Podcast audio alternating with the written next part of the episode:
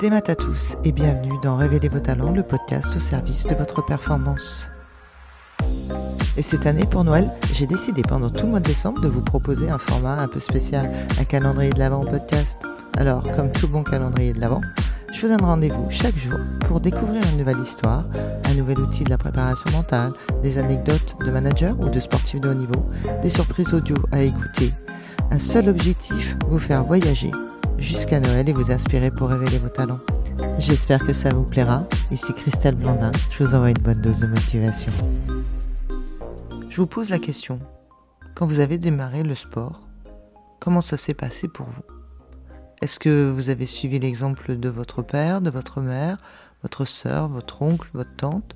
Ou alors vous avez découvert ce sport à travers euh, l'école?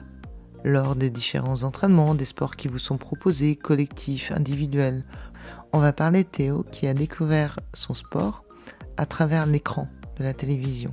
Pourquoi tu as choisi le rugby? Il y a quelqu'un dans la famille qui joue au rugby? Non, il n'y a personne qui fait, du, euh, qui fait du rugby ou qui a joué au rugby.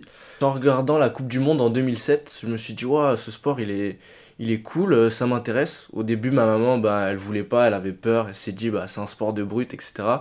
Sauf que bah, j'ai forcé pour, euh, pour en faire et l'année d'après, bah, c'est elle qui m'a accompagné à Soisy-sous-Montmorency, au nord de la région parisienne.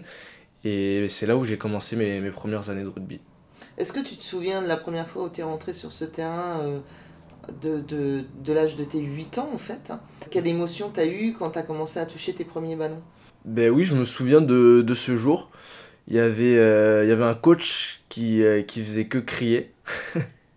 mais, euh, mais je sais pas, les gars de l'équipe à 8 ans, ils m'ont tout, de suite, bien accueilli. Et le ballon, bah, je l'ai touché, on se faisait des passes. Au début, bah, on apprenait à faire des passes, à éviter. On faisait plein de petits jeux comme des, éperviers. Et c'était ultra ludique. Et je me suis dit, bah, c'est trop bien jouer avec ses copains. Et bah, je vais retourner, je vais retourner. Et bah, j'y suis resté. Quand tu parles d'un coach qui crie quand on a 8 ans, ça veut dire quoi?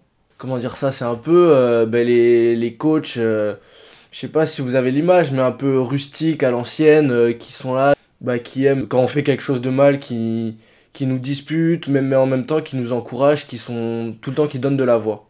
C'est ça que j'appelle crier. D'accord. Et donc tu commences ton parcours de rugbyman après, tu as fait quoi les sports, ben, France? J'ai ben, fait, j'ai fait mes années euh, à Soisy-sous-Montmorency et j'ai été recruté, bah, j'ai participé à des, euh, aux sélections, donc la sélection du Val d'Oise, c'était les meilleurs joueurs du Val d'Oise dans ma catégorie d'âge, puis euh, les sélections d'Île-de-France. Et je suis rentré, j'ai été recruté par un gars du Racing qui m'a recruté pour, pour rentrer. Au Racing 92. Et je suis rentré en 2014-2015, donc j'avais 14-15 ans, et je suis rentré en Goderman, donc c'est la première année cadet au rugby. Et c'est le plus haut niveau bah, des cadets. Et on a été champion de France cette année-là et j'ai, euh, on a fini invaincu. Donc on a perdu zéro match euh, dans l'année. Et euh, bah, ça reste mon, mon, plus beau souvenir au rugby.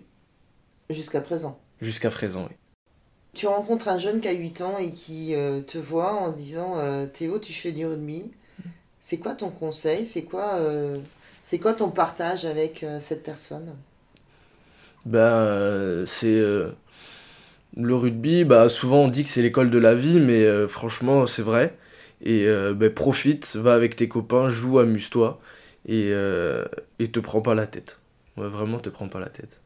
Merci beaucoup à Théo pour son dynamisme et son sourire. La vie de sportif de haut niveau n'est pas simple tous les jours, mais le jeu en vaut la chandelle. Cet épisode vous a plu? Eh bien, bonne nouvelle On se retrouve très bientôt avec un nouvel invité.